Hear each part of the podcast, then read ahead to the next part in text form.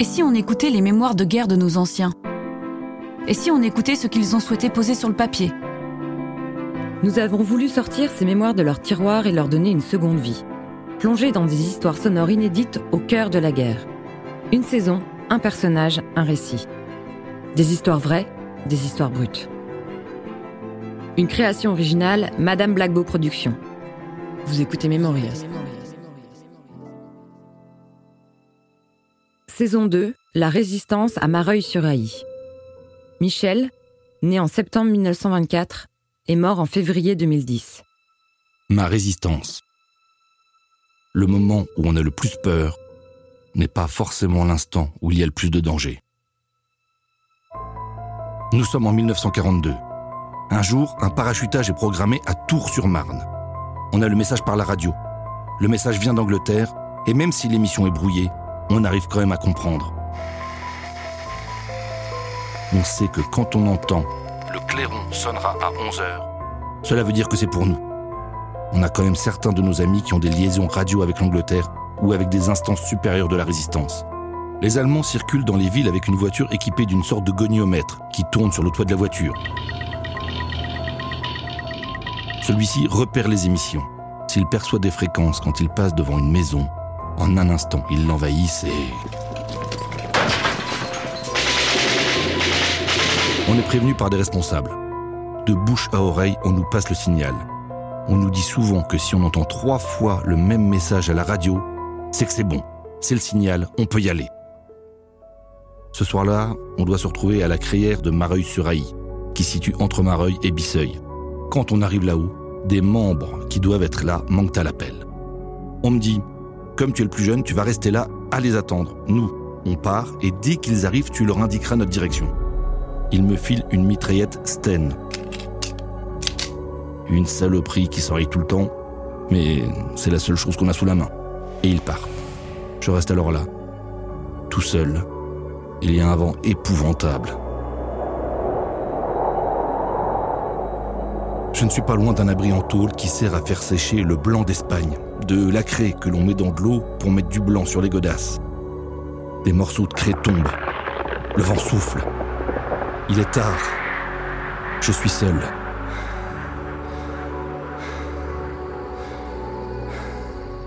C'est effrayant d'être tout seul.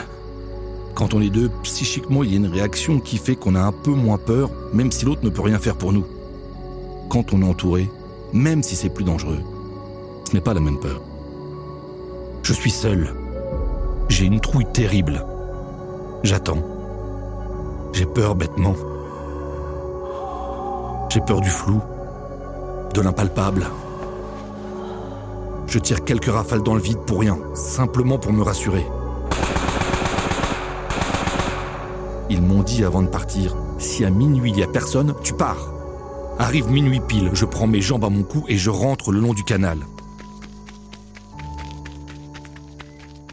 La peur du danger est omniprésente, parfois même quand on ne s'y attend pas. Quelques jours plus tard, un soir, il est 22 heures, nous revenons d'un parachutage de munitions à Tours-sur-Marne avec notre camionnette. On n'a pas beaucoup d'essence et pas beaucoup de voitures.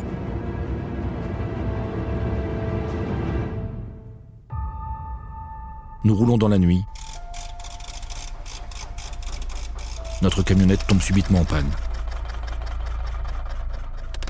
Il est tard et nous sommes arrêtés sur un chemin avec la camionnette remplie d'armes. C'est alors que passe une patrouille allemande. Il y a un officier et quatre hommes. Les types s'arrêtent là, devant nous. L'officier descend du commande-car. Nous restons là, assis, sans bouger, sans rien dire. L'officier allemand nous questionne. Vous avez des problèmes? Il parle un français irréprochable. Ça ne démarre pas. On peut vous aider? Demande l'officier allemand. Oui. On peut vous pousser? Interroge-t-il. Oui. C'est une camionnette avec une bâche, avec des petits éléments qu'on tourne pour la soulever. Il suffit simplement de tourner les bitonniaux, soulever la bâche et les conteneurs sont là. Juste là. L'officier appelle alors en allemand tous ces hommes qui s'exécutent et descendent du véhicule à toute vitesse. Il nous donne l'ordre de remonter dans la camionnette. Nous obéissons. Il pousse. Nous restons là, dans la camionnette, sans bouger. Il pousse. Et on redémarre. Nous les remercions.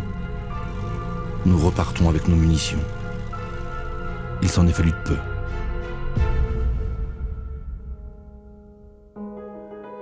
Les jours passent. Je suis jeune. J'ai 18 ans. À mon niveau, je ne connais pas d'hierarchie dans la résistance, l'armée des ombres, comme ils disent. Il y a bien un capitaine qui est le chef de notre noyau à Mareuil, mais je ne le connais pas. Moins on connaît de monde, mieux c'est. On parle souvent de la torture des prisonniers entre nous. Ce n'est pas facile de résister.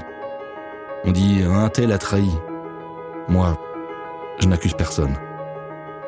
Quand on est soumis à de telles souffrances, il est certain que la plupart craquent. Quand on est membre du réseau, moins on sait de choses, moins on connaît le monde, mieux ça vaut. On ne risquera pas d'en livrer des tonnes. Du coup, on agit comme on peut. Mareuil est une toute petite ville. On se donne rendez-vous en s'arrangeant pour ne pas être très nombreux, trois ou quatre, pas plus. Un des quatre pourra contacter quatre autres personnes. On se retrouve à leur bistrot, au bureau de tabac ou à l'épicerie. Des rendez-vous qui paraissent idiots sans doute. C'est comme ça. On reçoit l'information d'un parachutage qui doit se dérouler tel jour. Donc on s'organise. C'est tout. On ne connaît finalement pas grand monde. On agit comme on peut.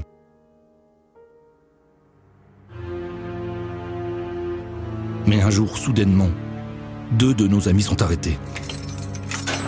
On comprend alors que notre réseau est menacé. On connaît un monsieur de Mareuil qui travaille à la commandante Tour à Épernay le QG des Allemands dans chaque pays. Après une petite enquête, on apprend qu'il a réussi à avoir des informations sur nos activités et qu'il aurait dénoncé ces deux membres de notre réseau, moyennant une certaine somme d'argent. Quelques jours plus tard, lors d'une petite réunion, on dit qu'on ne sait pas ce qu'il sait exactement. Mais il faut absolument qu'on l'attrape, sinon on risque de tout s'y passer. Le groupe se décide donc à agir. Un soir, alors qu'il rentre d'Épernay à pied le long du canal, le groupe décide de l'attendre sur le pont de la Coulpe, entre Mareuil et Haï. Et. Ils le font. Enfin. Ils le tuent. Sur lui, elle retrouve un carnet où sont écrits différents noms. Dans ce carnet, les deux premiers noms sont rayés. Le troisième nom est le curé de Mareuil. Le quatrième nom, c'est moi. Le lendemain, le groupe m'indique qu'ils ont jeté le corps dans la Marne, accroché une pierre de 60 kilos. Fier d'être sûr de ne pas revoir l'individu. Je leur explique alors que quand le corps va se décomposer et que les gaz vont se former dans l'abdomen, le corps remontera. Quelques jours plus tard, alors que je me promène le long de la Marne avec ma fiancée et ma sœur, on arrive à la coulpe. Je vois un attroupement de l'autre côté de la Marne avec des gendarmes et des tas de gens. Un type me lance Dis donc Michel, tu dois savoir qui c'est Heureusement, les gendarmes sont acquis à notre cause et ils ne nous dénoncent pas. Nous avons fait ce qu'il fallait faire. Nous continuons à mener nos actions de résistance comme nous le pouvons. Et puis vient la libération. Cela a pris du temps en Normandie, mais on sait tous que les Américains arrivent. Nous sommes en juillet 1944. Je suis en vacances à Mareuil. C'est l'après-midi, je suis chez moi, et je regarde à la fenêtre de ma chambre. C'est là que je vois arriver dans la plaine de Wari des chars d'assaut américains. Ils ont sur le toit une toile orange brillante pour bien être repérés de leurs aviateurs. L'aviation alliée a la maîtrise du ciel depuis quelque temps. Il faut que leurs chars puissent être identifiés. Tout de suite, je m'empresse de sortir de chez moi et malgré les ponts qui ont sauté, je traverse le canal en passant à pied sur les poutres. Je parle plutôt un bon anglais alors je vais trouver les Américains pour bavarder avec eux. Ils me demandent si je peux faire quelque chose pour eux. Je leur réponds qu'on ne peut malheureusement rien faire sur la Marne, mais sur le canal, on peut s'arranger avec des madriers pour leur faire un pont sur l'écluse pour qu'ils puissent passer. Ils acquiescent. Je reviens alors à Mareuil, qui est théoriquement occupé, mais il n'y a presque plus d'Allemands. On réunit alors les gens qui veulent participer, même ceux qui ne sont pas résistants. Tout le monde vient. On part tous ensemble faire un pont sur l'écluse à Mareuil. On est tous là. Les Américains franchissent alors la Marne sur des ponts de bateaux et le canal de Mareuil sur des ponts que nous avons préparés. Pour nous, la guerre est terminée. Enfin pour nous. Car elle durera encore longtemps pour certains. Aussitôt la libération, j'ai des amis qui partent essayer de prendre d'assaut le fort de Montbré, entre Reims et Épernay. Essaie d'aller contrôler le terrain d'aviation de Plivaux, me disent-ils. Plivaux est à 5 km. Je pars alors avec quelques amis. J'arrive là-bas. Tous les pilotes sont partis. Il y a encore un nombre important d'avions Messerschmitt, pas encore à réaction, mais de l'avant-dernière génération. Mais il y a encore des Allemands. Ils se rendent tout de suite, alors qu'on arrive avec nos mitraillettes ridicules. On fait alors entre 40 et 60 prisonniers. On est si fiers et si heureux. On les emmène à Mareuil, sous escorte pour les enfermer. Ils sont hués. Un peu plus tard, nous comprenons que ce sont des malgré nous. Des Alsaciens et Lorrains, en relais de force dans l'armée allemande, qui se sont dépêchés de se planquer sur le terrain de Plivaux alors que les vrais Allemands partaient. C'est triste. Hués alors qu'ils sont français, comme nous. Voilà, la guerre est terminée. Je continue mes études de médecine. Je suis interne. Après la libération, j'assiste un docteur dans une clinique à Reims. Il me loge dans une chambre de sa maison. Je travaille pour 4 sous. La chambre voisine, elle, est réquisitionnée par l'armée américaine. Le colonel américain, qui sait que je suis interne des hôpitaux, vient alors me voir. Il me dit Tu veux nous rendre service?